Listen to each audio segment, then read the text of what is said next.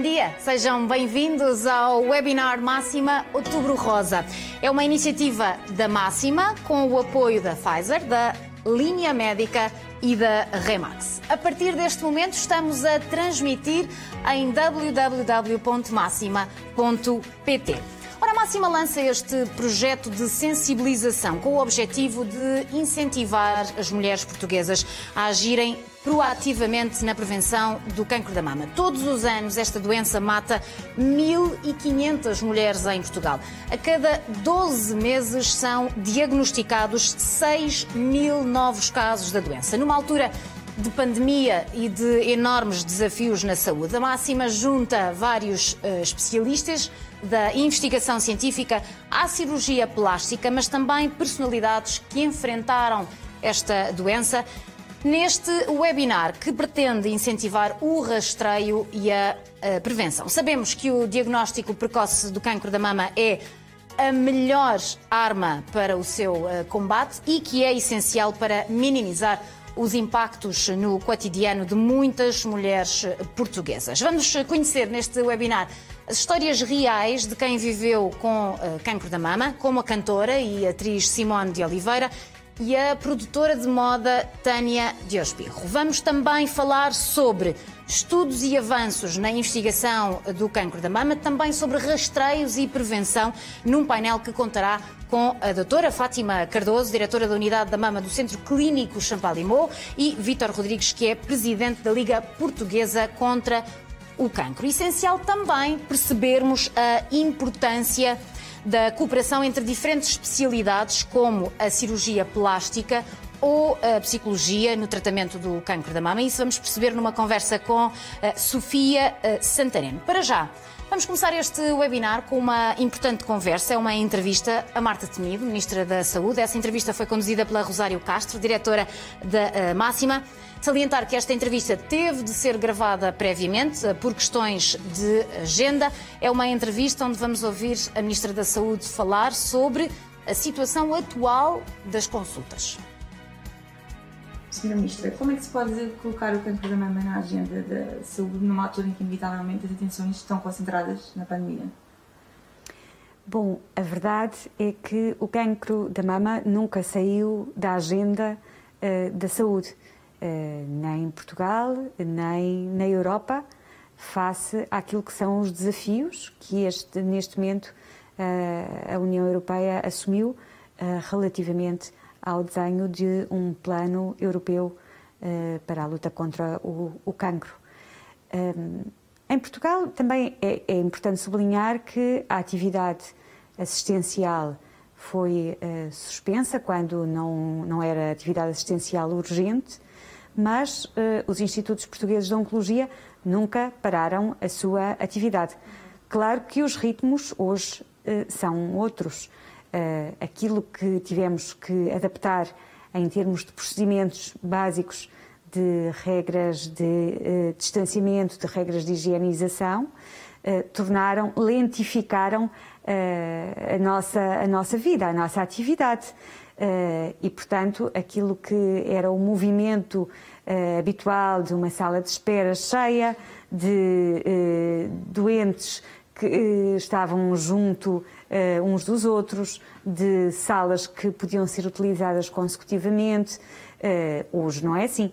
Portanto, naturalmente que há um impacto direto da Covid-19 e há um impacto indireto naquilo que a epidemia nos obrigou a alterar em termos de procedimentos que também se refletem na, na área da saúde. Mas uh, as atividades, designadamente em, em termos de rastreio, uh, continuam uh, a ter uma grande, a merecer uma grande preocupação da parte do Ministério da Saúde e dos profissionais de saúde. Eu gostava de sublinhar que em 2019 um, 83% da, do, do, do, território de Portugal, em termos geográficos, estava coberto uh, por uh, rastreio uh, e que essa cobertura era integral, portanto 100%, em todas as regiões, exceto na região de saúde de Lisboa e Val do Tejo. na região de saúde de Lisboa e Val do Tejo, foi autorizado no final de 2019 um protocolo entre o Ministério da Saúde e a Liga Portuguesa de Luta contra o Cancro para a realização de atividades do rastreio da mama e uh, a expectativa era de que este ano fosse um ano em que melhorássemos, uh, de facto, a cobertura geográfica nesta área do rastreio. A pandemia veio de facto trazer dificuldades, mas uh, temos que continuar a trabalhar para uh, recuperar aquilo que uh, é o atraso dos rastreios, que é uma realidade, e para dar também segurança às mulheres que procuram o Serviço Nacional de Saúde para, para serem rastreadas, porque o cancro não espera Uh, e é muito importante que uh, seja uh, realizado o rastreio nas situações que têm indicação para tal, portanto, em termos etários. Como é que se caracteriza esta, o acesso das mulheres às consultas e aos diagnósticos? Como é que tem sido esta situação das mulheres em particular? Não sei se tem essa informação. Sim. No acesso às consultas e aos diagnósticos. Repare, há um antes do Covid, claro. em que estávamos num processo de eh, progresso. Eh, aliás, um relatório eh, que se designa por Health at a Glance de 2019, de 2017, peço desculpa, indicava que Portugal tinha indicadores muito favoráveis nesta área do, do, rastreio. Dizia, aliás, que Portugal era o segundo país da Europa com maior taxa de mamografias realizadas nas mulheres entre os 50 e os 69 uh, eh, anos de idade. Uh, tinha uma, uma taxa de uh, cobertura de 84% e a média europeia era de 60,8%. E, portanto, a posição do país era muito encorajadora relativamente ao trabalho que também já na altura se reconhecia que havia para fazer. Hoje os eh, resultados regrediram e temos que eh, encontrar agora as melhores soluções para, num contexto de pandemia que não sabemos quando desaparecerá, eh, garantirmos que as mulheres que não foram rastreadas o fazem agora, nos próximos tempos e o mais depressa possível.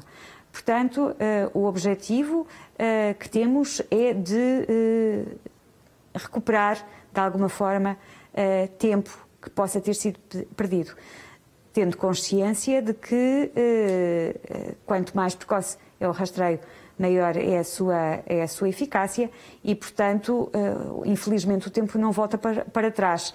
Uh, podemos é tentar uh, evitar que se repitam as, mesmas, as mesmas dificuldades. E, portanto, gostava de recordar que muito recentemente o Conselho de Ministros aprovou um conjunto de, de autorizações de despesa relacionadas com a, autorização, com a realização de rastreios, concretamente na região norte do país, e, portanto, eh, agora é preciso operacionalizar o desafio da ação. Como é que se faz chegar esta mensagem às mulheres e aos homens de que é importante não terem medo de ir às consultas nesta altura? Olhe, através de uh, ações como esta que a vossa revista, que é Máxima, está a realizar. Eh, dando nota de que há temas na vida, há coisas na vida que não podem esperar e estarmos atentos aos sinais do nosso corpo, a autoanálise, a palpação, mas também a procura de, de cuidados de rastreio, eh, que são uma forma de cuidados, eh, é fundamental. E, portanto, é importante as pessoas entrarem em contacto com as, as, as, os estabelecimentos de saúde, os serviços de saúde onde uh, estão a ser seguidas ou onde uh, irão ser seguidas para procurar marcar uh, consultas. Hoje em dia a atividade é essencialmente por marcação. mais uma vez, os processos estão, mudaram de uma forma muito acelerada. Pode haver dificuldades no contacto, mas é preciso insistir porque é mesmo importante que a atividade, que o rastreio concretamente seja realizado. O Ministério já pensou em fazer alguma campanha específica de sensibilização ou agora ou no futuro, em especial para o cancro da mama? Temos, temos estado a trabalhar, sobretudo a Direção-Geral da Saúde, uh, o, o, Programa Nacional de, uh, de, de, das Doenças Oncológicas, em várias, em várias iniciativas de uh, comunicação para a população e certamente que essa é uma matéria que vai ganhar ainda mais importância à medida que o tempo passa e continuamos a viver numa situação de pandemia uh, que nos obrigou em poucos meses, em pouco, cerca de oito meses, a uh, ajustar todas as nossas formas de, de, de vida e em que temos que uh, cada vez mais conviver com a doença e ter outros hábitos de vida saudáveis e de rastreio e de atenção a outros problemas de saúde. E como é que avalia a resiliência do SNS em relação também a este tema? Os profissionais de saúde são a nossa grande inspiração. Um, concretamente, nestas áreas uh, tão sensíveis como a oncologia, em que ao longo de, destes meses houve sempre a capacidade de continuar uh, a fazer aquilo que era necessário pela saúde da população na área das doenças oncológicas. E, e, e eu gostava de dizer que, eh, eh, de sublinhar que o comportamento, o desempenho do país eh, relativamente à luta contra a pandemia até agora foi muito positivo e isso deve-se aos profissionais de saúde. Claro que houve um esforço da parte do governo de disponibilizar meios, de apoiar os próprios profissionais, mas o nosso sucesso deve-se aos profissionais de saúde. O que conquistamos até agora e aquele que vamos no futuro precisar de continuar uh, a garantir. Estamos numa situação muito complicada neste momento uh, e, portanto, também a, a, colaboração dos cidadãos é muito importante. Existe alguma forma, no caso específico do cancro da mama, também no cancro em geral, de melhorar a articulação entre o SNS e o privado, por exemplo, na investigação? Sim. Já existem várias protocolos, é verdade? Evidentemente, um, a, atividade, a investigação em oncologia é fundamental. É a investigação que tem permitido ter cada vez mais sucesso naquilo que uh, é o tratamento oncológico, quer através de uh, novos medicamentos, quer através de, de análises, de, de, exames cada vez mais, mais precisos e mais, e mais exatos. E, portanto, o, nosso país tem excelentes exemplos eh, não só nos institutos portugueses de oncologia, que, cujos profissionais estão ligados a muitas redes multicêntricas de investigação. A investigação hoje uh, não é uh, um trabalho isolado, é um trabalho de equipas que muitas vezes estão espalhadas em vários, em vários locais do mundo a trabalhar ao mesmo tempo. Depois temos também, naturalmente, instituições como o IPATIMUP, que muito nos prestigiam em termos nacionais e internacionais e uh, destaco também aquilo que foi a criação da a, a Agência para a Investigação Clínica uh, em Saúde, uh, que está numa. Da, vai dando os seus primeiros passos e que precisa de se fortificar, também percebendo que um, a investigação da iniciativa do, das instituições, dos profissionais, é de valorizar e não só a, a grande investigação uh, realizada uh, no contexto de uh, grandes companhias e com, com, com financiamentos muito significativos. Às vezes a pequena investigação também é significativa. Sem dúvida, sem dúvida. É sempre trabalhar em rede eh, é sempre uma mais-valia. E já não falamos só das redes nacionais, falamos das redes internacionais. Eh, acho que essa também é uma das lições da pandemia, é que nós estamos num, num mundo cada vez mais global, em que tudo circula a uma, uma velocidade enorme e nós temos também que dar respostas que sejam respostas de rede. E são respostas também que vamos eh, procurar já de seguida com os dois uh, convidados deste primeiro painel do uh, webinar. Da Máxima e por isso vou já apresentar a doutora Fátima Cardoso, é diretora da Unidade da Mama do Centro Clínico Champalimau. Muito bom dia, doutora Fátima, e Vítor Rodrigues, presidente da Liga Portuguesa contra o Cancro. Também muito bom dia ao presidente da Liga Portuguesa contra o Cancro. Eu vou começar pela doutora Fátima para lhe pedir também aqui em jeito de, de um retrato ou, se quiser, de balanço de como é que a pandemia tem estado a afetar de facto a situação das doentes, dos doentes de câncer de mama em Portugal. Boa tarde a todos e obrigado pelo convite para estar presente.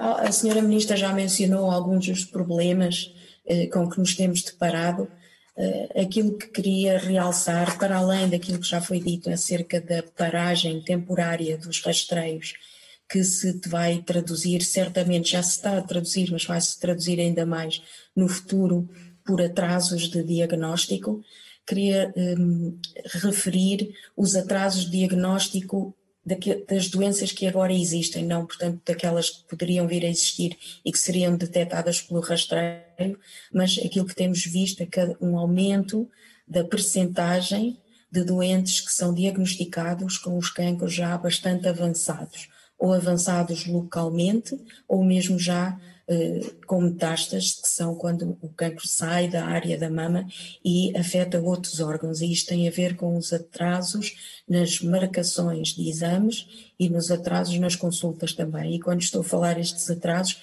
não, não tem sido exclusivamente no Sistema Nacional de Saúde. Tenho visto algumas doentes com queixas, sintomas desde o início do ano que conseguiram fazer exames apenas pela altura do verão ou mesmo só agora. E, e, portanto, é verdade que é passar a mensagem de que se tiver um sintoma, insista até conseguir ser vista. É uma mensagem muito importante, porque não está fácil uh, encontrar uh, o, as vagas e a disponibilidade para fazer os exames e ter as consultas, mas é preciso não desistir e não ficar com o sintoma uh, sem ser visto. Claro. Vítor Rodrigues, bom dia também para si. E de facto é preciso insistir, isto que a doutora Fátima estava a dizer, é de facto insistir e é preciso ser o doente a procurar, mas somos quase levados ao desespero, porque normalmente, para além de telefonemas que não são atendidos, em alguns casos, em centros de saúde, e temos ouvido esses relatos, depois é, a resposta invariavelmente é, não há vaga.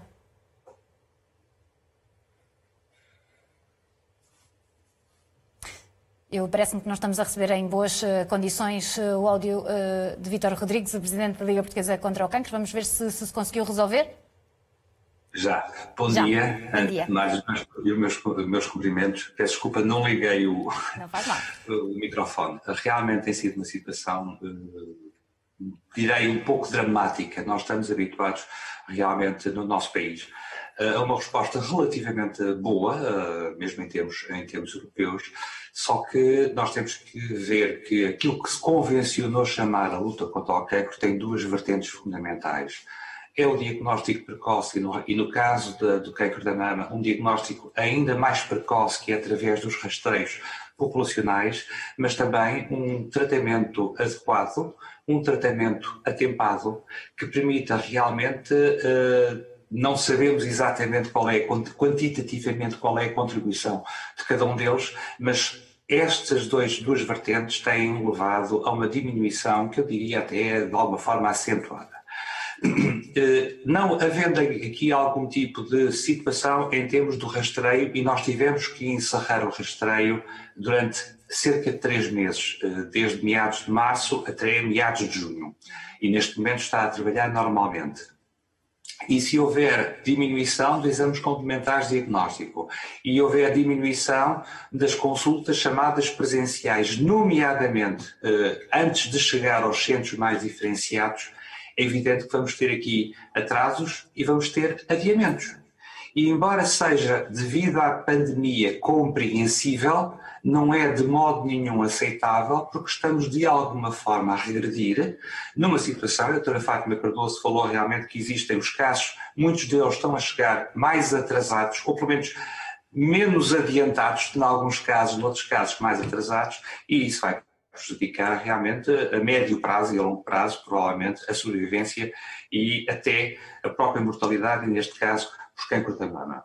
Portanto, haverá aqui que uh, reorganizar os serviços, reorganizar os procedimentos, reorganizar as referências, fazer um processo de novamente planeamento, retoma, recuperação, uh, operacionalização e até, nomeadamente, a nível dos cuidados de saúde primários, que são aqueles que, devido a, estarem assoberbados com o problema do Covid-19, uh, que teremos que encontrar, nós, sociedade, autoridades de saúde, temos que encontrar situações ou procedimentos ou facilidades para que realmente este, este tipo de situações não aconteça. Também de referir que uh, os doentes também, os utentes e os doentes, não só, que também percam algum do receio que é natural, mas algum do receio e uh, saberem que qualquer atraso num de tentativa de diagnóstico, num sinal ou sintoma, uh, lhes vai prejudicar. E, portanto, há aqui todo um, aspecto de mentalização, de mensagem, sobretudo, há uma mensagem de bom senso e, sobretudo, uma, imagem de uma mensagem de serenidade que uh, permita, uh, na realidade, que todos estes procedimentos, todos estes processos, todo, toda esta operacionalização, todos estes circuitos, o mais possível decorram da normalidade dentro do que é que todos nós conhecemos a normalidade. Claro. Há por aqui voltar... muito de mensagem Sim, já voltaremos a falar, eh, Luís Rodrigues, até porque estamos eh, em pleno peditório eh, nacional da Liga Portuguesa contra o Cancro. Mas não queria deixar passar a oportunidade, de facto, de falarmos com a doutora Fátima Cardoso. Doutora Fátima, muitas vezes, quando é descrita, é, é descrita como é muito mais do que uma médica, porque comunica, investiga, trata e ensina. Falemos talvez de, de coisas positivas. Que avanços é que há também no diagnóstico e no tratamento desta doença? Há, há bastantes coisas positivas em relação ao cancro em geral nestes últimos anos e em relação ao cancro da mama em particular, como dizia o Dr. Vitor Rodrigues, a diminuição da mortalidade no cancro da mama tem-se visto de uma forma acentuada desde os anos 90 e isso tem-se eh, é, é, devido, eu, eu diria que 50% devido ao rastreio e ao diagnóstico precoce e 50% devido ao desenvolvimento de novos tratamentos. Uh, para resumir, e se tivesse que lhe dizer assim, quais foram as mais importantes, uh, mais importantes descobertas e evolução na área do cancro da mama nos últimos, nos últimos poucos anos, diria que para o cancro da mama precoce, aquele que é diagnosticado localizado, além de sempre de, de, de, a principal mensagem ser a importância do rastreio e do diagnóstico precoce, não atrasar o diagnóstico se houver sintomas. O, a grande palavra é um, um, pouco um neologismo, vem do inglês e quer dizer, e, e é a palavra de escalar. O que é que isto quer dizer? É descobrir tratamentos que sejam tão eficazes ou até um pouco mais eficazes e que sejam menos tóxicos porque nos demos conta de que estamos, por vezes, a sobretratar muitos dos doentes que têm cancro da mama precoce, de maneira que há inúmeros estudos na área da cirurgia, na área da radioterapia, na área da quimioterapia, no sentido de tratar eficazmente, mas com a menor toxicidade possível. Para o cancro da mama avançado ou metastático, que é aquele que já saiu da área da mama e uh, uh, invadiu outros órgãos, sendo uma doença incurável, mas tratável, existem também boas notícias no sentido do desenvolvimento de várias, vários tratamentos que nós chamamos de tratamentos biológicos ou tratamentos dirigidos. O que, é que são estes tratamentos? São tratamentos que atacam mais as células tumorais, células malignas, do que as células normais e assim podem ser mais eficazes e também menos tóxicos. E nesse, nessa área, para os três grandes subtipos de cancro da mama, tivemos bastantes avanços. No subtipo mais frequente, que é aquele que depende das hormonas, temos novos medicamentos que potenciam a ação da hormonoterapia e aumentam a sobrevida, aumentam a duração de vida. No outro uh, subgrupo que se chama ER2 positivo, temos inúmeros novos medicamentos, todos eles a aumentar a sobrevida, a duração de vida, que uh, em breve esperamos nós sejam aprovados tanto a nível da, da, da, Agência Europeia como a nível do Infarmed e sejam disponibilizados rapidamente e não demoradamente, Fátima, e, porque e... Uh, os doentes precisam e não têm tempo. E deixe-me só dizer isto porque sim, sim por vezes aqueles que nos escutam, e sobretudo as senhoras, as, as doentes que, que têm o outro subtipo que se chama triplo negativo, têm por vezes sempre a ideia que nós não temos boas notícias para elas, e não é verdade. Temos duas grandes classes de medicamentos também dirigidos uh, que, uh, que, estão, que mostraram o seu valor, a imunoterapia e os inibidores da PARP. Assim, precisamos que estes tratamentos todos sejam disponibilizados pelo Infarmed para tanto aqueles que são tratados no Sistema Nacional de Saúde como aqueles que são tratados no sistema privado. Claro. Esses tratamentos também, de alguma forma, doutora Fátima, dão melhor qualidade, eu estou por entre aspas, não é? melhor qualidade de vida aos doentes durante esse tratamento, porque sabemos que o tratamento a, a, doenças oncológicas é sempre, por vezes, quando isso é preciso, é muito agressivo e os relatos que ouvimos é de facto de muito pouca qualidade de vida. Essas descobertas que está a falar e esses medicamentos poderão dar melhor qualidade de vida, mais qualidade de vida? Acho que vou, vou desmistificar duas coisas que disse, não se importa. Claro que sim, que não, é, não, primeiro, o objetivo é precisamente esse, o objetivo a, é esse. A qualidade de vida é, um, é algo essencial, não, não é entre aspas, é mesmo essencial. É tão importante como a eficácia. Uhum. E na, na oncologia hoje em dia e na investigação em oncologia, tanto a, a qualidade de vida como a quantidade de vida são tidos em consideração no desenvolvimento de, de, de novos tratamentos. E depois queria também desmistificar que nem sempre o que é mais agressivo é o mais eficaz. E, por vezes, e agora com aquilo que eu acabei de lhe dizer, se desenvolvem cada vez mais medicamentos que são eficazes e são menos agressivos, vamos dizer assim, são menos tóxicos e afetam menos a qualidade de vida. Portanto, eu espero poder desmistificar que nem sempre tratamento do cancro é igual a má qualidade de vida ou a tratamento agressivo. Claro. Um, já voltaremos a falar, doutora Fátima. Uh, queria perguntar uh, ao Presidente da Liga Portuguesa contra o Cancro. Sabemos que está, uh, começou agora o, o peditório. infelizmente, esta, este ano a vossa expectativa é bastante mais baixa do que em anos anteriores. Um, o que é que espera desta, deste pedido também de ajuda que fazemos aos portugueses por estes dias? É evidente que as nossas expectativas neste momento são muito baixas. Uh, o peditório este ano cai num momento, uh, numa segunda vaga, no início de uma segunda vaga. Ehm, nós, em termos de peditório, temos regiões em que vamos fazer peditório, que são as chamadas regiões de baixo risco. Há outras zonas em que não vamos fazer peditório.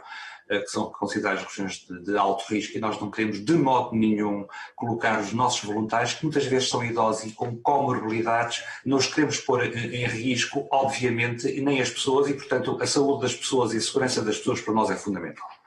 Agora, nós sabemos perfeitamente, e toda a experiência que temos tido, é que eh, os portugueses normalmente são solidários, e nomeadamente são solidários em termos de Liga Portuguesa contra o Cancro para devolver esse mesmo esses mesmos fundos à sociedade.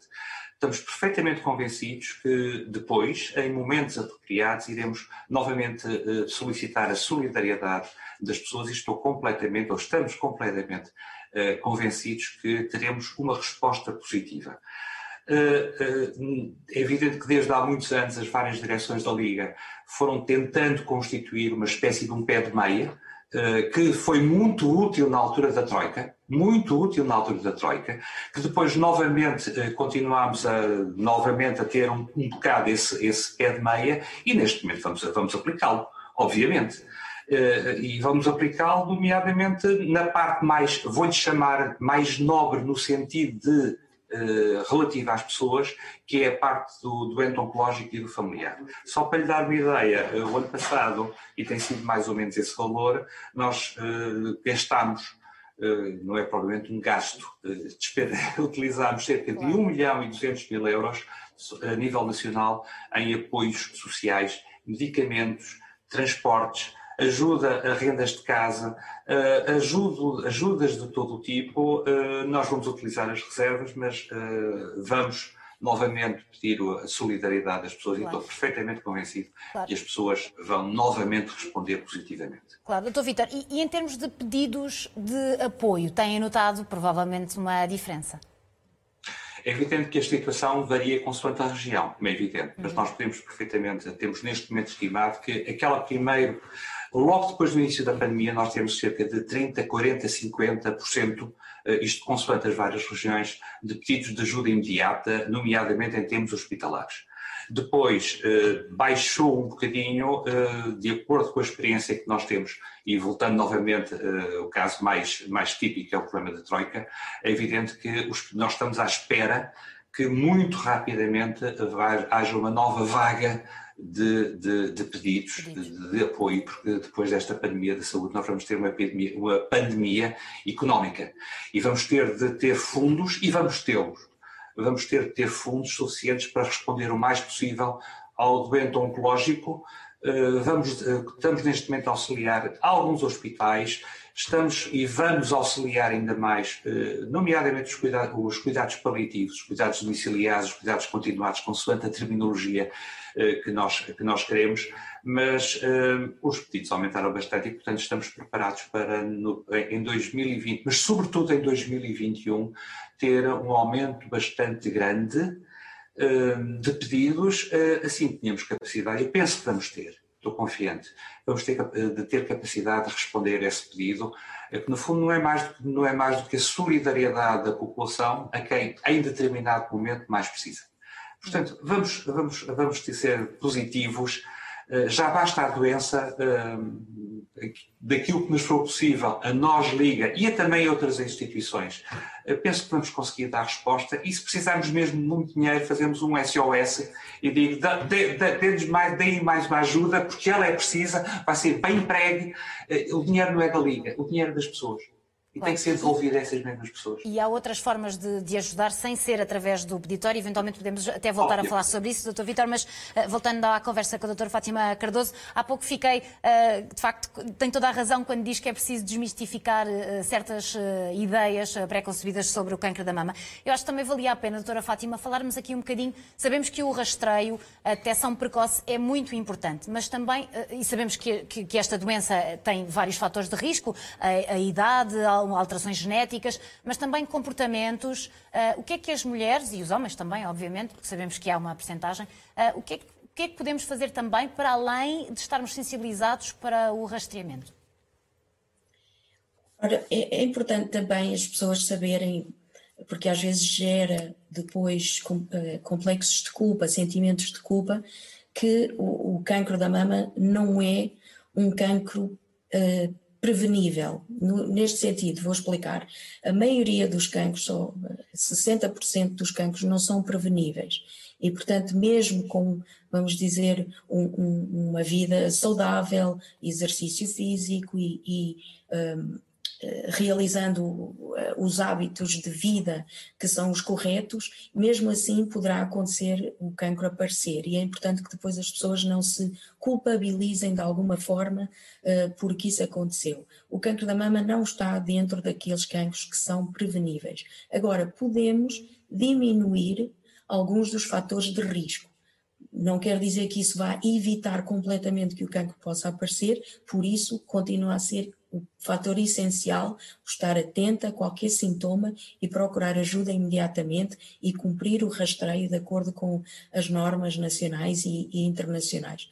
Alguns, aquilo que podemos fazer em termos de diminuir alguns fatores de risco é aquilo que já falei, em termos de uma alimentação saudável, em termos de exercício físico, em termos de evitar o tabaco, em particular o tabaco nas idades jovens, Algo que muitas mulheres desconhecem é que a mama, como órgão, só se acaba de desenvolver quando a mulher fica grávida e leva a gravidez até ao fim, e quando um órgão não está ainda completamente desenvolvido, qualquer agressão é pior e pode levar a consequências futuras. Assim, fumar na idade de adolescência, na adolescência e na, na, na, idade de adultos jovem é o pior que as mulheres podem fazer em relação a um, a um risco futuro de câncer da mama. E também lembrar que há uma parte, uma pequena parte, cerca de 10% do câncer da mama que é hereditário. E nesse caso, o aconselhamento genético e depois a, a, discussão sobre as medidas de prevenção que se podem ter, nomeadamente neste caso, medidas cirúrgicas de prevenção para as mulheres que são portadoras dos genes BRCA, ou genes do câncer da mama, apesar de ser para uma pequena percentagem eh, de doentes, é, são, são, são medidas muito eficazes que devem ser colocadas à disposição eh, dessas mulheres.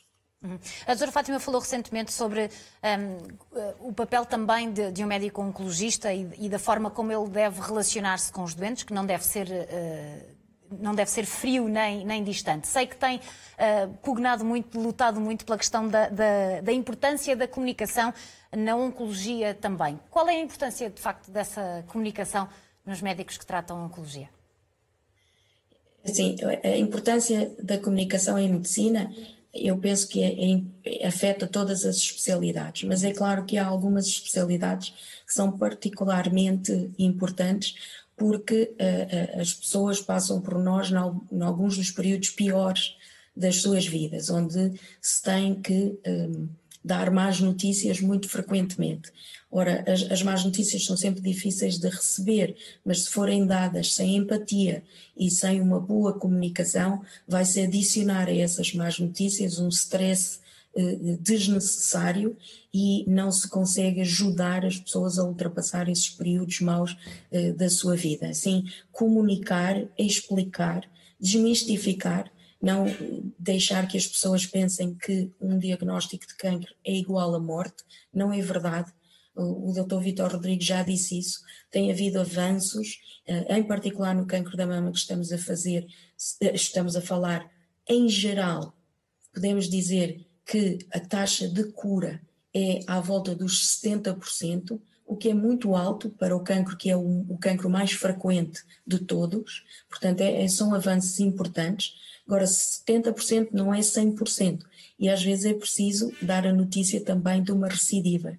E aí, mais uma vez, a forma como é comunicado e, e, e a forma como a, o, a doente ou o doente e toda a sua família é um, acompanhada pela equipa, não só médica, mas de enfermagem e toda a equipa multidisciplinar, é crucial para ajudar a ultrapassar esta fase difícil uh, uh, da vida e lembrar sempre, eu acho que é sempre importante lembrar que um diagnóstico de cancro nunca afeta apenas a pessoa que o tem, mas afeta toda a família e todo, todos aqueles que o rodeiam e também o apoio uh, de psicologia e, e, todo o resto do apoio tem de ser dado a, a, todo, a toda a família e aqueles que rodeiam o, o doente. E nós vamos neste webinar falar precisamente sobre isso, mas como estamos já nos últimos minutos deste primeiro painel, uh, vou já fazer mais uma pergunta à doutora Fátima e será a última e depois vamos libertá-la. Doutora Fátima, quais são os desafios científicos em relação a esta doença? A doutora Fátima é médica, mas também investigadora, aliás diz que não consegue dissociar as duas, uh, as duas atividades. Quais são os principais desafios científicos para si? Uh, o principal desafio científico será perceber uma coisa que nós chamamos resistência ao tratamento. O, o que é que é isso? Uh, nós temos desenvolvido cada vez mais novos tratamentos e tratamentos eficazes, como eu expliquei há, há pouco. No entanto, há uma percentagem uh, de casos em que as células tumorais são resistentes a este tratamento. Algumas delas habituam-se ao tratamento que nós estamos a dar e desenvolvem mecanismos de escape. Isso leva às recidivas após o diagnóstico de um cancro da mama precoce e leva àquilo que chamamos a progressão da doença no caso do cancro avançado. Essa tem sido uh, a nossa principal, uh, vamos dizer, o nosso principal alvo em termos de investigação é como é que nós podemos identificar os mecanismos desta resistência e, e identificar meios para atrasá-la ou mesmo evitá-la. Isso uh, seria o primeiro primeiro passo no sentido de um dia poder almejar a uma cura. Neste momento, uh, eu, eu, sei que não gostam muito que eu diga isto, mas neste momento eu acho que é difícil pensarmos numa cura completa do cancro, porque é preciso lembrar que o cancro não é uma agressão externa, mas são células nossas que perderam a capacidade de se autocontrolar e crescem e invadem os outros tecidos. Então, para totalmente destruir o cancro, nós também tínhamos que nos destruir as nossas próprias células boas. Mas tem de haver um mecanismo, e é isso aí onde a investigação se, se foca, de conseguir controlar as, esta parte da resistência que o, que o tumor desenvolve aos tratamentos, por forma a que possamos transformar verdadeiramente o cancro numa doença crónica, numa doença com a qual possamos viver décadas com um tratamento que não afete muito a nossa qualidade de vida, permitindo-nos ter uma vida o mais normal possível. Claro. É para isso também que contamos com o trabalho de médicos investigadores como o seu, doutora Fátima. Eh, muito obrigada por ter estado connosco nesta, nesta manhã. Eh, continuação de bom trabalho, despeço-me. Eh, vou ainda falar com o Presidente da Liga Portuguesa contra o Cancro, Vítor Rodrigues, que continua em linha, por assim dizer, connosco. Presidente, também quais são os desafios para a Liga Portuguesa contra o Cancro? Sabemos que os próximos tempos não vão ser fáceis, obviamente, não têm sido por causa da pandemia, mas quais são os desafios agora? É evidente que os, os, não tem sido fácil, não vai ser fácil para ninguém, obviamente. Eu penso que haverá aqui vários, vários aspectos, vários locos, loci de uh, atuação. Uh, primeiro, teremos que fazer uma estratégia a curto prazo de apoio das pessoas, primeiro. E uma estratégia de segundo, de segundo passo, entre outras, obviamente, de passagem, e aquilo que a doutora Fátima falou, de mais apoio à família do doente com cancro, mas não só no hospital, no momento em que as pessoas estão com doença ativa, mas também depois, quando já não estão com doença ativa propriamente. E, por fim, naquela fase em que as pessoas precisam de alguma ajuda no, de, em suas casas em termos uh, do que são as suas debilidades físicas que podem, em algumas situações, aparecer.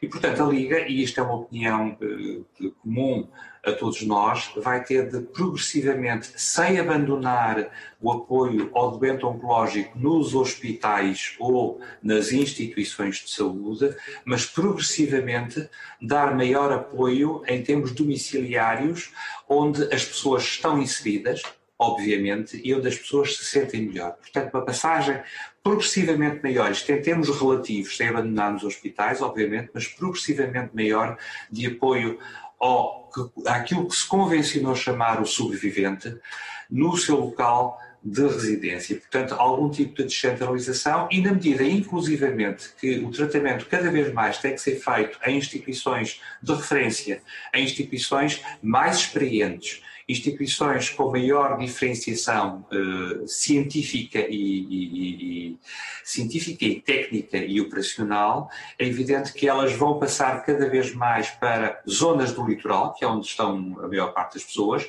e portanto as pessoas que estão mais no interior vão ter provavelmente alguma falta de apoio mais diferenciado.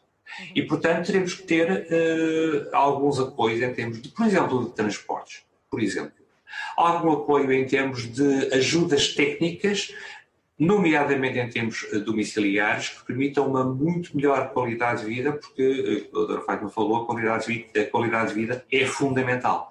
Mas a qualidade de vida não é só a qualidade de vida clínica, é qualidade de vida social, é qualidade de vida familiar e muitas vezes aspectos que às vezes eh, quem não passou por, quem não passou por essa fase, reparo que às vezes a falta, um doente que já está numa situação mais avançada, a falta que lhe faz uma cama articulada, a falta que lhe faz, por exemplo, um, um, uma cadeira de rodas, uma cadeira para tomar banho, e nós, portanto, vamos cada vez mais uh, nestes aspectos muito concretos, que só quem passa por elas é que, é que, é que as conhece aspectos muito concretos das chamadas ajudas técnicas que possam facilitar a vida, que possam aumentar a qualidade de vida do doente e do seu familiar. Porque se nós queremos os familiares a tratarem bem das pessoas, também temos que lhe dar mimo, conforto, ajuda, porque se elas pessoas, essas pessoas não tiverem esse mimo, esse conforto, essa ajuda, também não conseguem também auxiliar as pessoas que a certo momento mais precisam.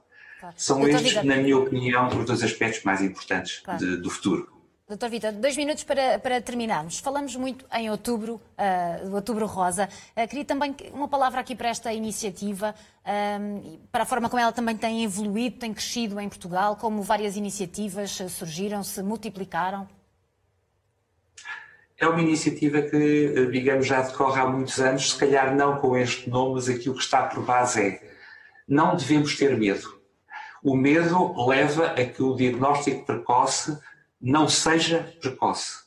O medo leva a que os tratamentos não sejam bem aceitos. E, portanto, vamos retirar o medo o mais possível, vamos retirar o receio, porque se nós retirarmos esse aspecto emocional, nós vamos facilitar o diagnóstico precoce, a adesão ao tratamento, a qualidade e eh, se nós, eh, dentro do possível, conseguimos olhar para esta doença com um sorriso e um sorriso de batalha, conseguimos melhorar. Porque a luta contra o cancro, o a pessoa não vive, não ganha a luta contra o cancro por não ter morrido.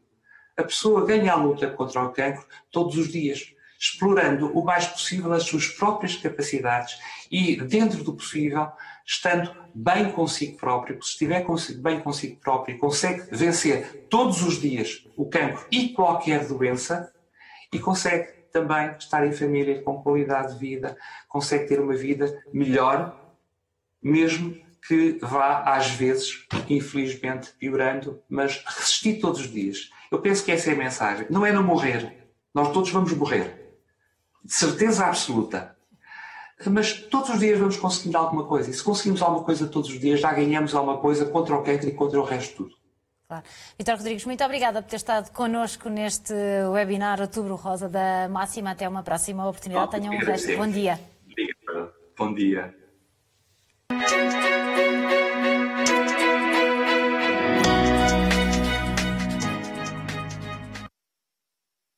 Ora, agora vamos ao segundo painel para falarmos uh, do tema Viver com cancro da mama, histórias de uh, superação. Para participar neste painel, aqui comigo em estúdio tenho, tenho a doutora Sofia Santareno, é cirurgiã uh, plástica. Doutora Sofia, bom dia, muito obrigada por estar aqui connosco. Obrigada. E por uh, videochamada, vou confirmar que tenho a Tânia Diospirro, é produtora de moda e antiga modelo, está connosco via videochamada. Tânia, já estou a vê-la, bom dia. Olá, bom dia.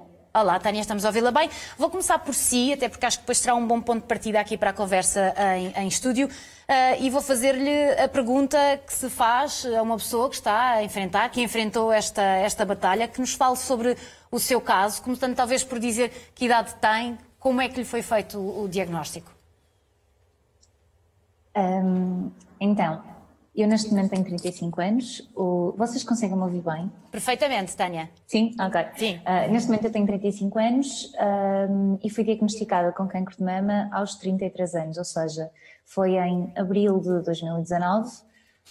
Um, eu já fazia ecografias de rotina porque tinha alguns nódulos benignos, uh, portanto já estava constantemente atenta uh, ao meu tecido mamário, por assim dizer, que acho que é importantíssimo nós conhecermos o nosso corpo e conseguirmos uh, detectar alguma alteração. Uh, e ao tomar banho num dia normal, senti que de facto existia uma alteração naquilo que eu achava ser um nódulo, um dos nódulos benignos que eu já tinha. portanto, estava quase a fazer a altura de, de, de fazer o meu, a minha ecografia de rotina, Uh, pedi à minha médica para me antecipar um bocadinho, portanto pediu o, a requisição da, dessa ecografia um bocadinho mais cedo, uhum. antecipei o exame cerca de um mês uh, e na altura em que fiz o exame percebi que afinal não se tratava de um nódulo benigno que estava ligeiramente alterado, mas sim um nódulo que não tinha aparecido do nada, que não existia anteriormente e no momento da, da ecografia mamária, que feita pelo meu médico que já me acompanhava uh, desde sempre, desde sempre ele me fazia os rastreios anuais, um, fizemos logo uma biópsia de urgência e ele deixou-me logo semi-preparada para poder ser alguma coisa menos boa, claro. por assim dizer. Então, então, nesse caso, porque muitas vezes quando falamos com outras mulheres, com amigas, uh, pensamos sempre como será receber essa notícia, não é? A Tânia, na verdade, já tinha imenso cuidado porque estava, um, estava, pré, estava uh, pré-atenta, se é que me faço entender, não é? Portanto, sabia que tinha de ter esse cuidado. Portanto, quando foi e quando recebeu essa notícia, ah, como é que foi? Foi a concretização de um medo que com certeza tinha, todas nós temos, não é? Todos nós temos, mas como é que esse Sim. momento é vivido? É assim, eu, na, na verdade, eh, fazia os exames de, de rotina, um, mas a probabilidade de vir, isto, isto eu acho que é importante focar, porque tenho imensas amigas minhas que me dizem muitas vezes, ah, porque eu tenho que fazer, porque eu tenho imenso medo. É claro que todos devemos fazer os exames de rotina, mas eu acho que não devemos viver com esse pânico. Uh, e o momento de ir fazer uma ecografia mamária muitas vezes causa-nos uma tensão e um desconforto e, e vamos a medo, não é? Que é normal, porque ninguém quer ter um diagnóstico uh, destes. Claro. Mas um, não havia nada que indicasse que eu seria, portanto, eu não tenho nenhum caso na família, eh, não, a minha mãe, a minha avó, nunca existiu nenhum caso de cancro da mama, portanto, não existia nada que me preparasse para um diagnóstico menos bom. Uh, e a verdade é que a sensação de receber um diagnóstico aos 33 anos de cancro de mama é tirarem o tapete debaixo dos pés, não é? Eu lembro-me que no dia em que eu recebi o meu diagnóstico foi o dia em que Notre Dame ardeu. E eu saí da consulta Uh, e olhei para a televisão da sala de espera e estava a catedral a arder. E eu pensei literalmente, eu consigo perceber o que é que ela está a sentir. Porque foi assim uma metáfora. Um, Exato. Assim. Pronto, no entanto, um, acho que também é importante explicar que, apesar de tudo, uh, o acompanhamento que eu tive foi exímio e, e, eu continuo a achar, mesmo agora olhando para trás, e o único tratamento que eu faço neste momento é a hormonoterapia, que a doutora Fátima Cardoso estava a falar há pouco, que existem vários tipos de, de cancros de mama. O meu era receptivo à hormonoterapia e era R2 positivo também, ou seja, também fiz um tratamento que é o estatina durante um ano, além de ter feito a quimioterapia e ter feito a radioterapia. Um, e mesmo assim, olhando agora para trás e fazendo um balanço, eu só consigo mesmo achar de forma genuína que tive uma sorte tremenda. Precisamente porque tive um diagnóstico precoce. Precoce, exatamente. Um, Tânia, antes de passarmos aqui à conversa com a doutora Sofia Santareno, ela é cirurgiã plástica, mas vamos falar também sobre a parte da, da saúde mental, que isso é, é importante. Uh, Tânia, em relação ao seu caso, como é que foi um, lidar com, uh, com o facto de ter que fazer, obviamente, os tratamentos, ter que lidar com a doença? Vou simplificar aqui a linguagem. Foi-se abaixo, uh, ficou deprimida, como é que se aguentou? É assim, eu fiquei muito. Eu acho que a fase inicial, a fase de assimilar um diagnóstico, é uma fase muito complexa e muito delicada porque é todo um mundo novo. Uh, todos os casos que eu conhecia de cancro de mama eram mulheres que já estavam numa fase pós-menopausa, uh, que é uma coisa que aos 33 anos não se aplica. Portanto, eu não fazia a mínima ideia do que é que me esperava uh, quando me disseram que tinha que fazer hormonoterapia, não fazia a mínima ideia das implicações que a quimioterapia tinha a nível da fertilidade, não fazia a mínima ideia não fazia a mínima ideia de rigorosamente nada, portanto é óbvio que é muito complicado. É muito complicado ter que contar aos pais, porque é suposto os pais uh, conseguirem proteger os filhos, não é? Eu acho que foi um bocado essa sensação de impotência que, que os meus pais tiveram, e para mim foi muito mais complicado uh, a parte do medo de deixar as pessoas que estavam à minha volta tristes do que propriamente daquilo que eu poderia ter de sofrer para conseguir ultrapassar ou para conseguir lidar com a, com a doença. Portanto, eu sinto uh, genuinamente que não me fui abaixo. Uh, eu acho que não me fui abaixo porque eu acho que a minha postura Uh, e eu não estou a dizer, atenção, cada pessoa, eu acho que é sempre é muito diferente lidar claro com isto, porque muita gente uhum. diz que um pensamento positivo é meio caminho andado para a cura, é óbvio que facilita, não acho que as pessoas se devam culpar de, mas eu tive pensamento positivo e não consegui.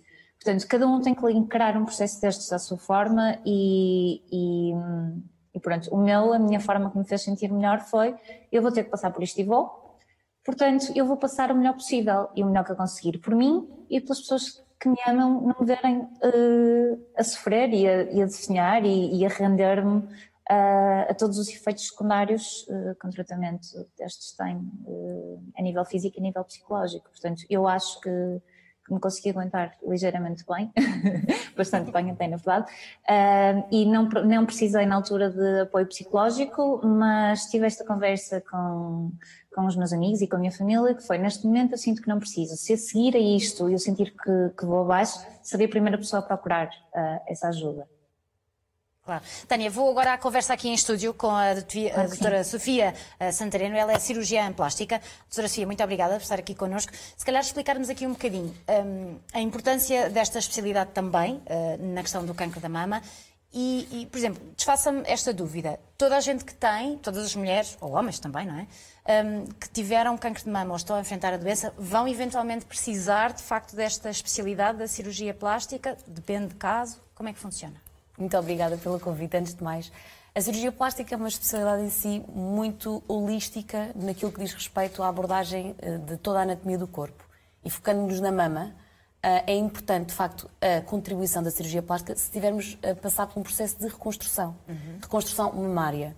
Muitas vezes, e parece-me ser o caso desta paciente, não, não consegui perceber muito bem aqui uh, essa, essa parte da história, quando se consegue fazer um rastreio, ou pelo menos aquilo que é um, um diagnóstico mais precoce, uma identificação precoce, uma identificação precoce uhum. da lesão, muitas vezes conseguimos fazer um tratamento muito localizado, no caso de ser necessário uma cirurgia, em que, por um lado, uma parte de, das tecnologias que temos disponíveis, nomeadamente a radioterapia, até mesmo a quimioterapia, podem ajudar, antes de uma cirurgia, a reduzir o tamanho da lesão.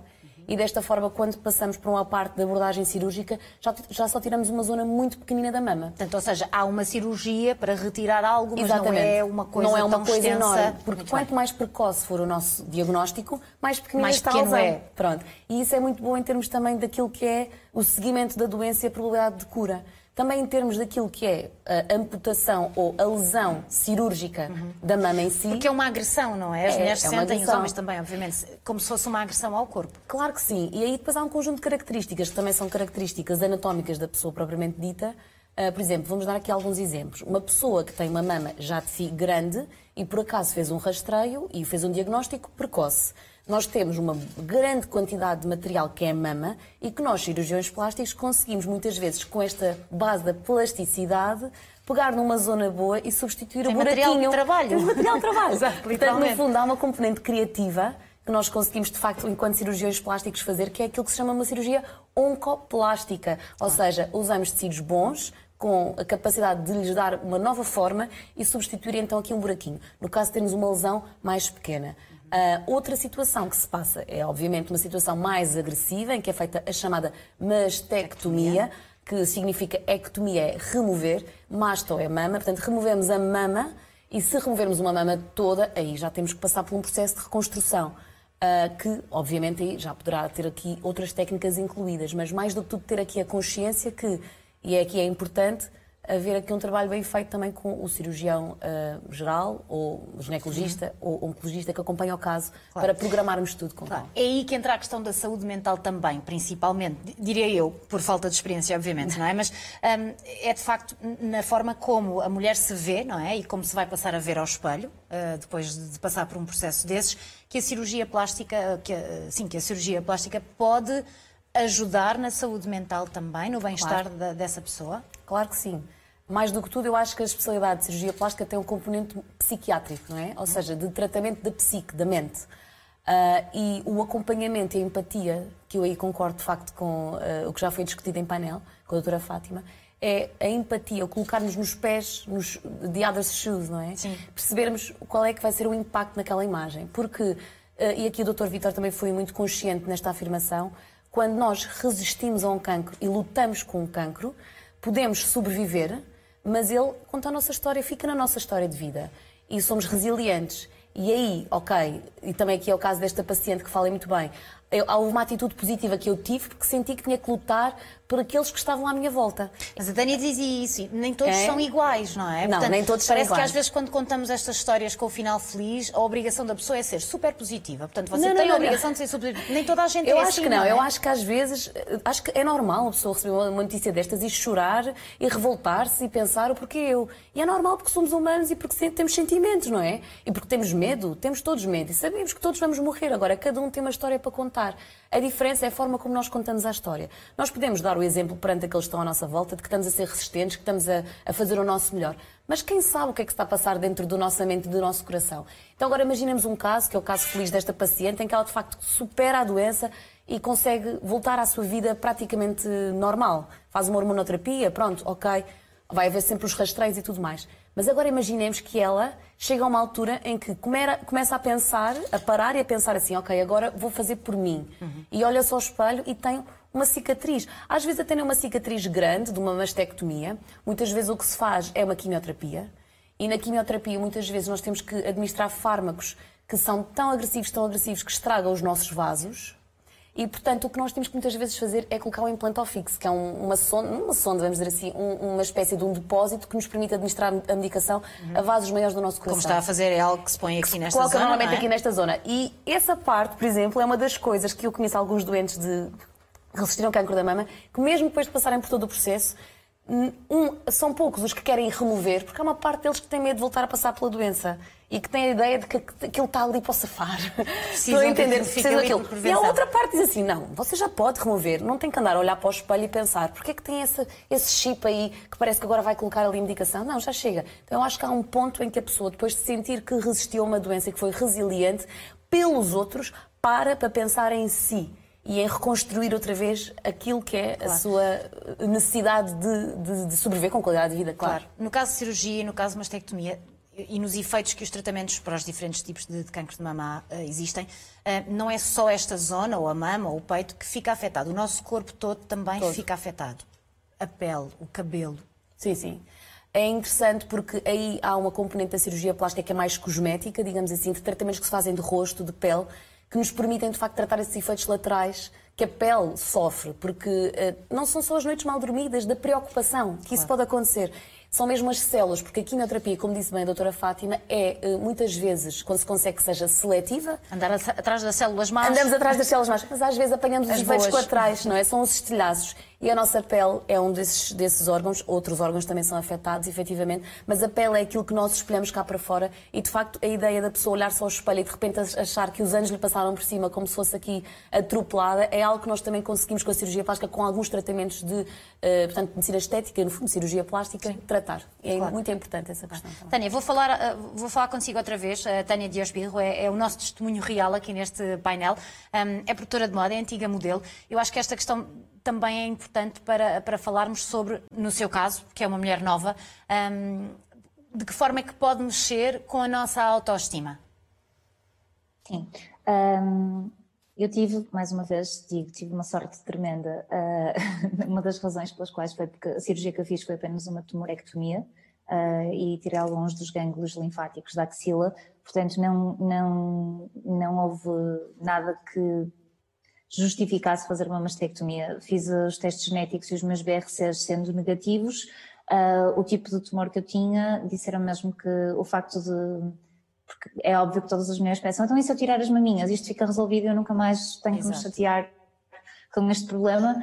E aquilo que, que o meu médico da mama me explicou foi que no meu caso, a probabilidade de uma reincidência com mama ou sem mama é exatamente igual. Portanto, não existia nenhuma razão que justificasse um, fazer uma mastectomia, que eu acho que deve ser um processo bastante uh, agressivo. Uh, eu fiquei com uma cicatriz, como é óbvio, as duas, uma na axila e uma na mama, mas são cicatrizes que não se vêem no dia a dia, não é? E é óbvio que cada vez que eu olho me lembro de tudo o que passei, mas é uma coisa com a qual consigo, consigo lidar. Uh, o implantal fixo eu já tirei. E a cicatriz do implantal fixo para mim foi bastante mais complexa a cicatrização porque eu fiz rejeição dos pontos internos e infectou e voltou a abrir então foi assim todo um processo de dois meses a cicatrizar por segunda intenção que me deixou uma cicatriz bastante visível num sítio que é muito exposto que é aqui imediatamente abaixo da clavícula. Portanto no verão com tops, com biquínis, com tudo vê-se. Um, mas acho mesmo que, apesar de tudo isto, o processo que foi mais delicado a nível da autoestima, como é óbvio, foi a perda de cabelo, não é? Que é sempre aquela coisa que é super assustadora, de como assim eu agora vou ficar careca. Ainda por cima eu trabalho, trabalhei muitos anos com manequim, ou seja, com alguma, alguma ligação e a dar algum valor, como eu acho que todas as mulheres dão à imagem. Uh, continuo a trabalhar em moda, apesar de ser do outro lado, um, portanto, continuo a ter esse, esse um, esse carinho especial pela, pela aparência física, não é? Uh, e portanto, eu fase, quando, quando percebi que, que a quimioterapia me deixa careca foi de facto assim um bocado um choque e foi um processo, até rapar o cabelo foi um processo que foi muito penoso, acho que foi das coisas a nível da autoestima que mais mais complicado de lidar. Claro que depois de já estar careca, uh, ficar inchada com a cortisona, com os medicamentos, a pele absolutamente desidratada, uh, tudo que é mucosas, os olhos, as lentes de contacto, é penoso pôr, ou seja, existe toda uma série de, de efeitos secundários que fazem, mexem não só com o físico, mas também com, com a autoestima e com o amor próprio, mas felizmente também existe toda uma panóplia de produtos e de cosméticos e de e de coisas que nos podem ajudar a facilitar um bocadinho uh, esse processo. E ter acesso a essas coisas pequeninas acho que fazem toda a diferença na qualidade de vida, aquilo que se falava ainda há pouco, na qualidade de vida de um paciente oncológico ah, Tânia, em fase de E já agora, ter acesso a essas coisas é muito dispendioso, é caro? É, é, é caro, claro que é.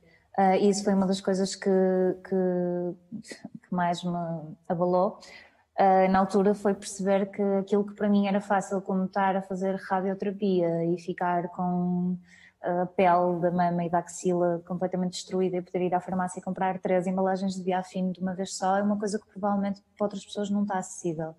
Uh, e é nessa altura que eu acho que entra a importância de fazermos ações de apoio, seja para a Liga, seja para as, os hospitais locais da nossa zona de residência, uh, porque de facto são coisas que para umas pessoas podem ser pequeninas e para outras podem ser decisivas uh, durante um tratamento. Claro. Doutora Sofia, de facto, estas questões já não basta a pessoa passar também pela doença, passar pelo tratamento, mas depois tem também toda ela de se regenerar, por assim dizer, não é? sim, é? Porque sim. não é só o sítio onde tínhamos o cancro que, que, foi afetado, foi tratado, etc. Não, é todo o corpo que depois, literalmente, como a Tânia dizia, da ponta dos cabelos até até à ponta dos pés, não é? Sem dúvida. E isso acaba por deixar também as suas marcas ao longo do peraí, tempo. Peraí, que eu acho que a Tânia disse qualquer coisa e não queria perder. Diga, Tânia. Eu estava a dizer que é literalmente da ponta dos cabelos que caem até as unhas dos pés que ficam pretas. Portanto, Exatamente. Porque Pronto. também é outro dos efeitos. A quimioterapia mata as células más e mata as células boas. É, Exato. Lá está, mais uma vez aquilo que estávamos a falar, não dá para ser assim tão seletivo, infelizmente. Exato. Doutora Sofia. No fundo, analisando a palavra quimioterapia, é uma, é uma terapia, um tratamento com químicos, químicos. não é? Uh, e de facto eles têm vários mecanismos de ação, não é esse aqui o objetivo da conversa, mas muitos deles atuam efetivamente a nível do núcleo das células e vão no fundo fazer um reset à célula. Uh, algumas delas entram em destruição, algumas que são as más, outras que são as boas, mas ficam lá as marcas, ficam as marcas. Mesmo no caso de uma cortisona, que muitas vezes é utilizada em associação com a dita, é acaba por ser também uma quimioterapia, ela vai deixar marcas para toda a vida. Uh, na altura aguda, muitas vezes acontece de facto um, um, efeito no nosso rim, vamos dizer assim, em que retemos água. Esse é um, um dos sintomas que leva a que haja uma alteração da forma. Sim, temos muitas pessoas uh, inchadas. Muito é inchadas, olham, olham só ao espelho e não se reconhecem. E isso tem um abalo profundo na parte realmente aqui da saúde psicológica. Eu acho que há aqui um foco que tem que ser dado muito grande às equipas de psicólogos que podem ajudar estas pessoas Uh, e ao, aos chamados sinais de alarme, porque isto depois pode levar mais para a frente a alterações e a forma como nós identificamos a nossa imagem corporal. Uhum. Isso pode trazer para a frente outro tipo de efeitos, sei lá. Que mensagens são essas que a doutora Sofia estava a dizer? Eu acho fundamental que para que esta doença seja tratada mais do que lutar pela vida, quando nós temos aquilo que é um efeito, digamos, que de alta ou de cura dada como efetiva, haja um acompanhamento sempre também desta componente psicológica, porque há uma altura em que a pessoa deixou de sentir aquela adrenalina do eu andei a lutar pelos outros, eu, eu estou a tratar, mas estou a lutar. Eu vou conseguir, vou conseguir, e de repente cai tudo e ela nota os efeitos da pele que começa-se a regenerar, mas não é logo que se regenera o pensamento, eu estive a lutar e agora estou assim, E agora porquê, estou assim, é? agora porque é que eu não estou fresca e fofa, vamos dizer assim. Claro que vai ficar fresca e fofa, há uma atitude mental para isso, mas há muita coisa que se pode ajudar. E aí este efeito cosmético, efetivamente, é uma das coisas que às vezes é esquecida e que pode ajudar imensas pessoas. Uh, mesmo, enfim, não vou estar a Só falar... a palavra cosmética a pessoa já começa a ver euros à frente, não é? Portanto, sabemos Exato. que não Mas é isso algo... é uma pena. É uma pena que não haja aqui uma parte dos tratamentos integradas mesmo em casos muito específicos. Por exemplo, um, um dos tratamentos que ajuda mais pessoas com cancro, para mim, e já tenho alguns casos que vêm ter comigo, é a toxina botulínica, que é o Botox porque tem realmente efeito antidepressivo comprovado uhum. e porque dá um ar mais repousado ao rosto. Não é parar o rosto. Mas lá está, não está ao acesso de Mas qualquer pessoa. Mas não está ao acesso de toda a gente. Portanto, há muita coisa a melhorar nesse aspecto. Há um trabalho multidisciplinar a ser realizado e há um foco muito importante na saúde mental e na forma como alguns tipos de tratamentos menos invasivos permitem que a pessoa, depois de lutar pela doença e vencê-la, volte a lutar por si e pela sua qualidade de vida. Claro. Um, não quero depois que nos acusem de não falarmos também numa outra realidade que, por muito pequenina que seja, ela existe, que é o câncer de mama nos homens. É verdade. Um, tem experiência, de facto, de pacientes muito... seus? Não, meus não tenho, não, não me ocorreu. Efetivamente, são homens que, como podemos pensar, é uma doença que atinge cerca de 8% dos homens, assim, em largos números. Tem uma forte componente genética, o tal gene BRCA1 e 2, portanto, Sim. normalmente herdado por parte das, da linha materna. Uhum. Uh, e pode estar em parte associado ao tipo de tumores, nomeadamente da próstata, no homem. Muitas vezes, quando nós temos um tumor da próstata, obriga-nos a descartar de facto se existe ou não um tumor da mama, quando há uma componente genética importante. Agora, efetivamente, naquilo que é o trabalho da cirurgia plástica, nós sabemos que o impacto do ponto de vista cosmético é de uma amputação da mama do homem, no máximo passa por uma reconstrução de um mamilo e de uma areola. E isso pode precisar então da ajuda do cirurgião plástico, mas é muito mais infrequente. E um homem, tal como acontece aqui, a Vera falou tão bem, de se perder o cabelo, é um dos estigmas, o estigma do mamilo, um dos estigmas fortes pelo qual eu luto, ah, nas diferenças que existem na forma como a sociedade interpreta uma amputação do mamilo de um homem e uma amputação do mamilo numa mulher. mulher. Uma mulher que perde cabelo ou um homem que perde cabelo. É completamente diferente o impacto e há que desmistificar a forma como a sociedade de facto uh, interpreta este tipo de imagem. Não é justo que uh, haja tanto, tanto foco colocado uh, na importância de, portanto, de uma coisa num sexo que e afeta não as mulheres e que afeta e, também, sim, dúvida. os homens.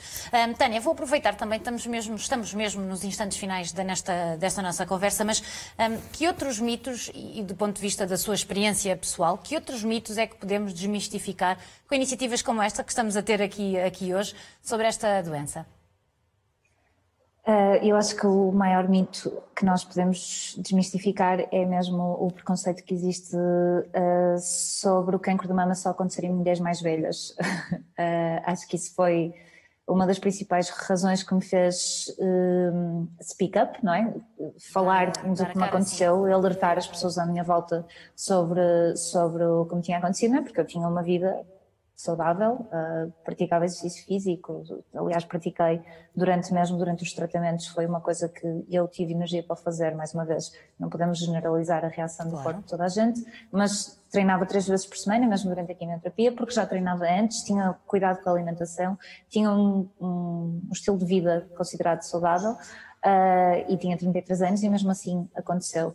Por isso, acho que isso é um dos mitos. O outro, tal como estava a doutora Fátima Cardoso a dizer, eu acho que é, é muito importante uh, não ouvirmos a palavra cancro e não associarmos imediatamente à palavra morte, porque felizmente a ciência evoluiu uh, no sentido de, de, quebrar esta ideia e, e, é óbvio que quando ouvimos um diagnóstico de cancro a primeira coisa que se teme é pela vida, um, mas felizmente já não, não temos que pensar assim e também, como a doutora Fátima Cardoso referiu, a, a parte dos tratamentos e da agressividade dos tratamentos.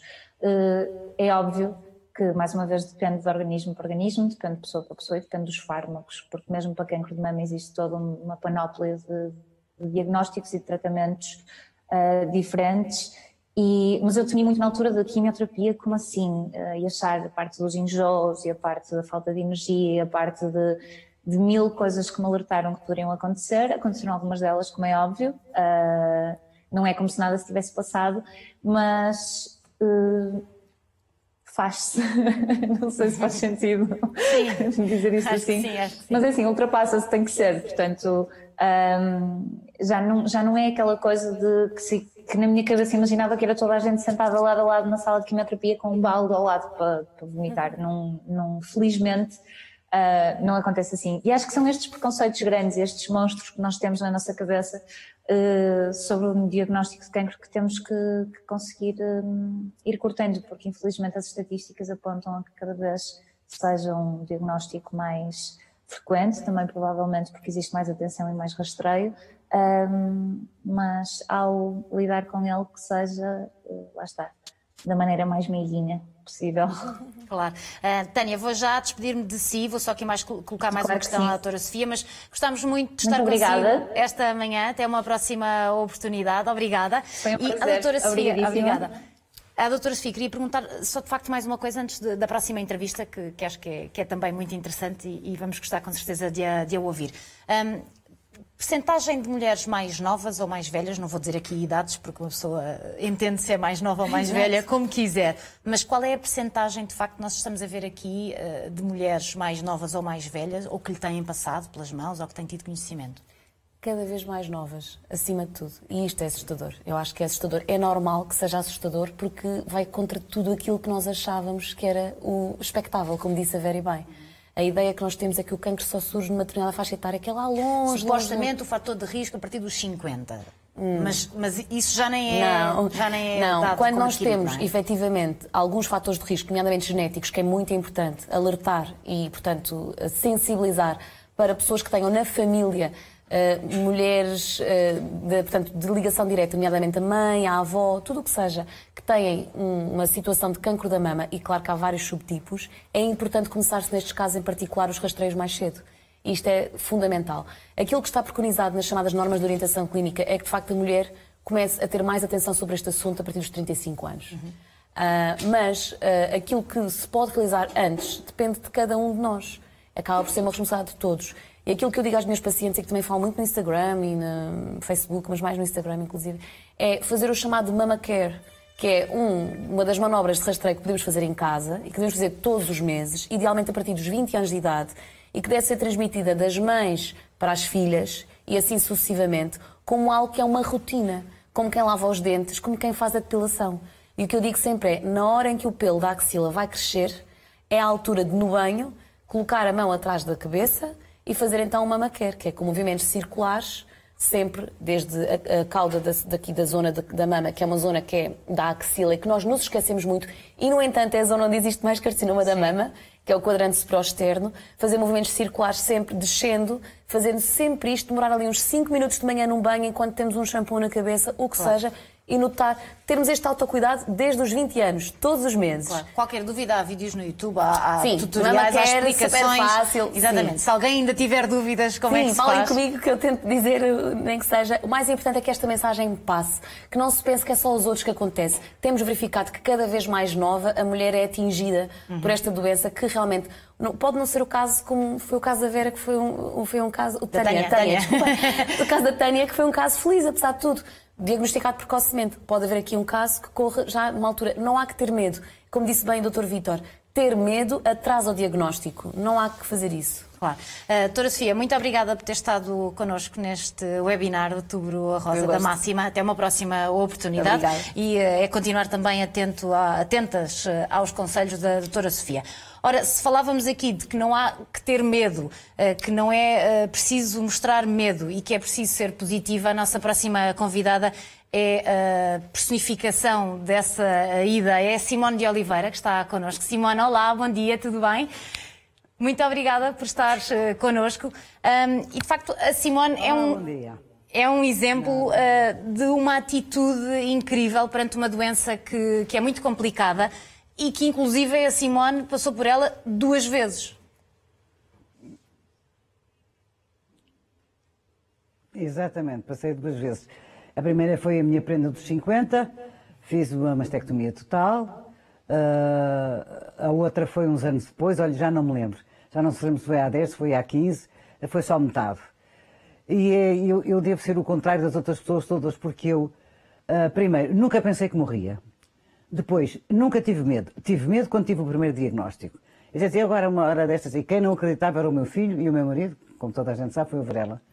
E, e, e, e eu, eu, quando fui para a operação, a única pessoa que tinha a certeza que me iam tirar o peito era eu.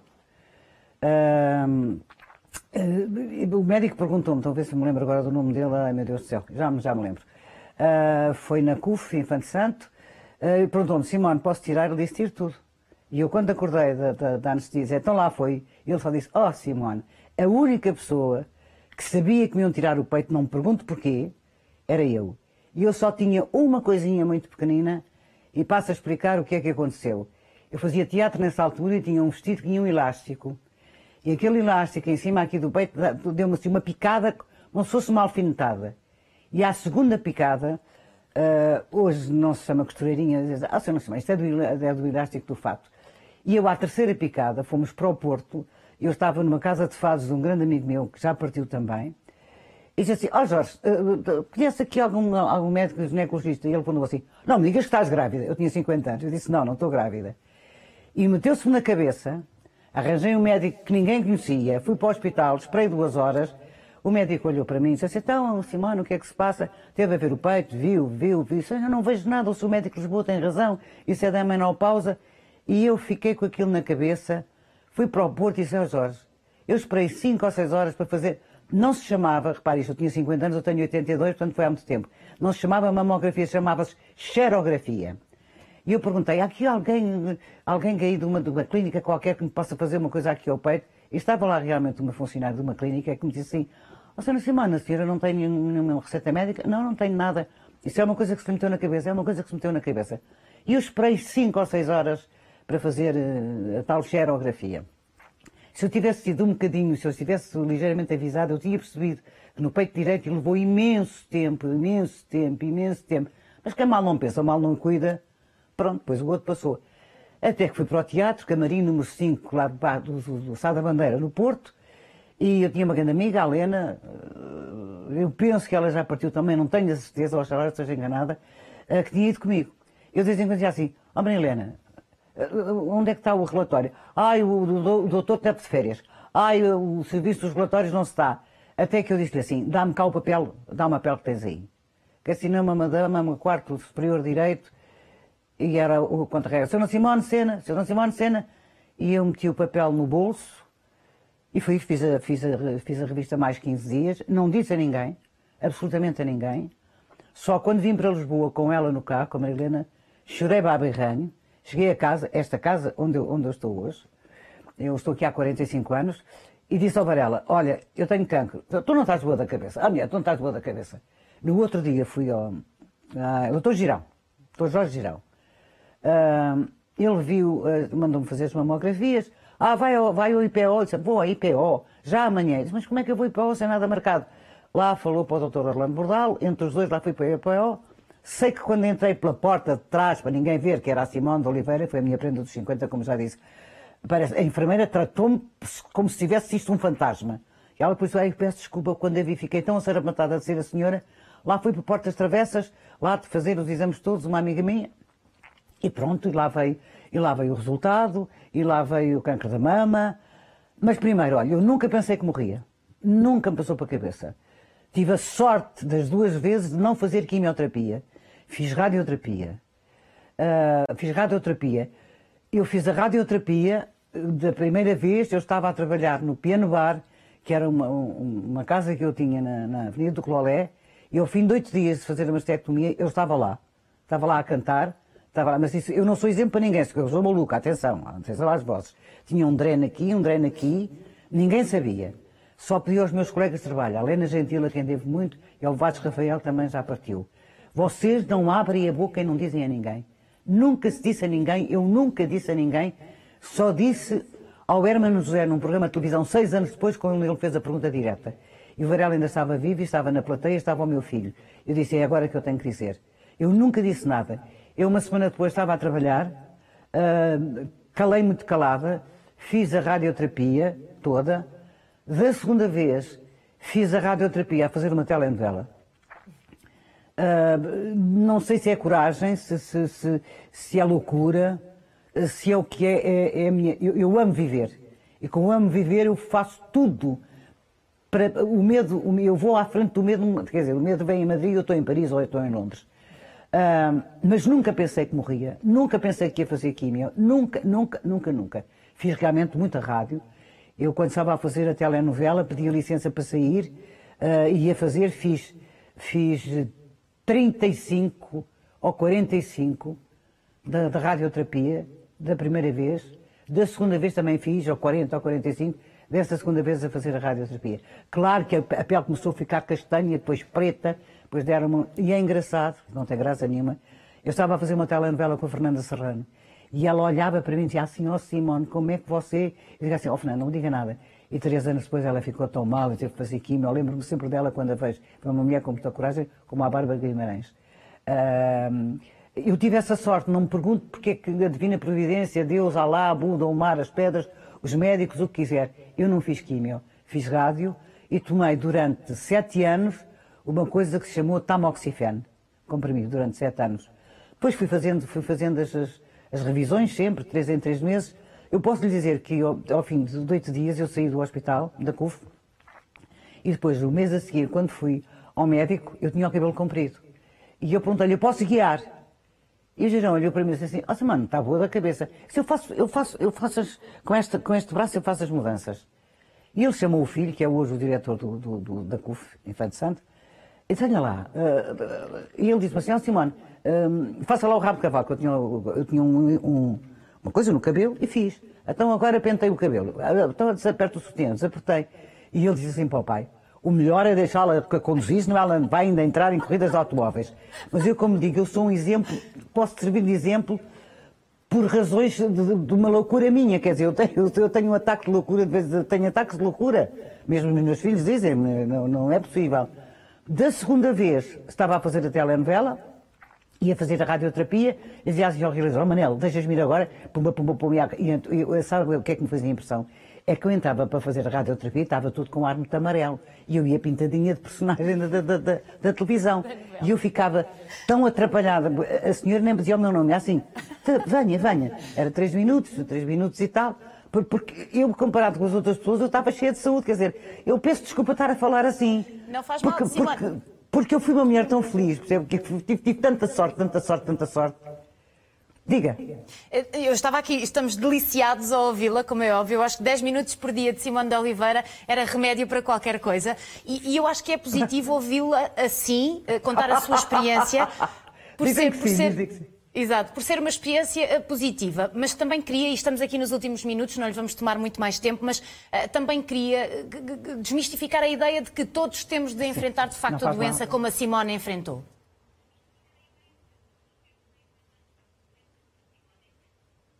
Não, cada um encara da maneira. Eu tive muitos telefonemas de muitas mulheres, já falei em privado, em hospitais, já dei. E para ver como eu sou louca, para ver como eu sou louca, eu, eu não fiz a reconstrução. Não quis, eh, neguei-me completamente. Tenho uma cicatriz, tenho uma, aqui uma prótese, claro. E um dia eu estava na cama e a prótese caiu-me para o chão. E o Sr. Varela disse assim: Ó oh, mulher, o que é que tu estás a fazer de rapa ao ar? E eu disse assim: ah, olha, estou à procura da mama, o que é que tu queres? Tu não me faças rir, que isto é uma coisa muito grave. Mas eu, eu, eu, eu aceitei, sabe, que eu tive outra coisa que eu também não sei explicar. É que eu aceitei sem raiva. Eu aceitei sem ódio. Eu, eu aceitei aceitando, pronto. Se me, se me disser assim, pois é, mas você é um bocadinho maluca. Eu digo assim, sou sim senhora. Mas pronto, aceitei isto como um dado de crítica, não sei se é de outra maneira. Eu jamais diria, eu jamais diria isso, Simone, não se preocupe, eu jamais diria, diria isso. Uh, claro que a Simone se apoiou também em si própria, nessa força que tem e que, e que passa não, para todos. Não quer dizer que eu não tenha chorado. Claro, e, e já agora, chorou no ombro de quem? Quem é, quem é que esteve uma grande consigo? ajuda, talvez. Diga. Uh, eu talvez tenha chorado muito no primeiro dia a falar com o meu marido. E depois só voltei a chorar quando fiz a, primeira mastectomia nos, nas mãos do meu filho, do Pedro, que depois teve imenso tempo que não me quis ver, porque ficou, ficou impressionadíssimo. Aliás, custou-me muito quando lhe tive que dizer a ele da segunda. Eu tive que me sentar com ele e disse ó oh Pedro, eu tenho que ter uma conversa de pé de orelha contigo. Sabe o que é que ele pensou? Que eu ia dizer que tinha arranjado um namorado. Ficou muito encarnado, oh mãe, oh mãe. Olha, é assim, a mãe tem outro problema oncológico. Oh mãe, oh mãe, o que é que a gente agora faz? O que é que a gente agora faz? Então, agora vamos para o médico outra vez, pronto. Mas tiraram o, o girão disse assim, outra vez, estamos outra vez aqui. Eu disse, olha, se for tirar, tirar, tire. E depois no fim disse, olha, só tirei metade. Pronto, eu fiquei com metade do outro, mas não fiz reconstrução, não quis, não quero. Tive um marido extraordinário que aceitou tudo, aceitou as minhas loucuras, as minhas, as minhas uh, cicatrizes lindas, uma cicatriz linda que vai daqui, lisinha, lisinha, que não se vê nada. E pronto, o que é que, é que eu lhe explico? Eh, eu não sou exemplo Simone. negativo para ninguém, eu tento claro. ser um exemplo positivo, que, claro, eu tenho que perceber que tive. Digo. Queria, queria terminar uh, perguntando-lhe que é que como, é que, como é que vai, quando tem de fazer uh, as, uh, o acompanhamento, a reavaliação, quando tem, quando tem de estar de olho e vigiar, com que espírito é que vai? Exatamente com sim. esse com que está? Sim. Ah, sim, sim, sim, completamente doutora Manuela Bernardo, que é a minha, é a que me segue, uh, de, de, olha para mim assim. Eu, eu, adoro quando ela põe a mãozinha no pescoço, percebe? Mãozinha no pescoço. Agora, eu não tenho muito peito para apalpar. Um, um é prótese. O outro está a metade, o que é que quer que eu vá apalpar? Oh, minha querida, desculpe lá que lhe diga. Acho bem que as mulheres estejam atentas. Acho bem que deixem ter medo da palavra cancro. E porque é curável, há muita gente que está a viver saudável, pois a gente tem que pôr a prótese, mas há próteses lindas, há sutiãs lindos, eu tenho um body, tenho um body preto e dois bodies brancos, ninguém nota, ninguém sabe, vamos acreditar, não é bem um problema de fé, há quem, há quem vá para o lado da fé. Uh, eu tenho uma fé cá muito à minha maneira, peço desculpa, mas uh, de vez em quando peço ajuda, peço ajuda lá para cima ao meu pai, à minha mãe, ao Varela, isso peço. Às vezes digo assim, é pá, digo assim, é pá, dá-me cá uma mãozinha cá para baixo, já está um bocadinho, um bocadinho difícil. Mas eu sou assim, querido, eu sou assim. Eu tenho uma irmã que diz, eu só queria ter 10% da tua, da... porque é exatamente o contrário do que eu sou. É uma dramática, chora, desunha-se. Pronto, eu não sou assim. Não quer dizer que não tenha chorado. Chorei muito, mas chorei uma vez, ou duas. E depois acabei. Acabei porque eu, eu gosto, eu, eu tenho uma coisa, é que eu adoro viver, percebo o que é? Eu adoro viver. Adoro tomar um copo, adoro conversar, adoro estar com os meus amigos, com os meus filhos, que eu tenho quatro netos maravilhosos. Portanto, eu faço tudo para estar viva. Um dia deste, uma de uma trangalamanga, lá vou eu, cantar a desfolhada lá para cima, mas isso não me apetece nada, também tenho que dizer. É que não me está a apetecer nada, que eu gosto de viver. Mas, olha, quando tiver que ser, lembra-se de mim com uma gargalhada e beba um copo. Não chore, Simone, muito obrigada, muito obrigada por ter estado connosco Obrigado. neste webinar. Até uma próxima oportunidade, estou certa de que nos vamos voltar a encontrar. É com esta entrevista extraordinária de Simone de Oliveira que vamos terminar já este webinar eh, Máxima Outubro Rosa. Da minha parte, muito obrigada por ter estado desse lado. Até uma próxima oportunidade.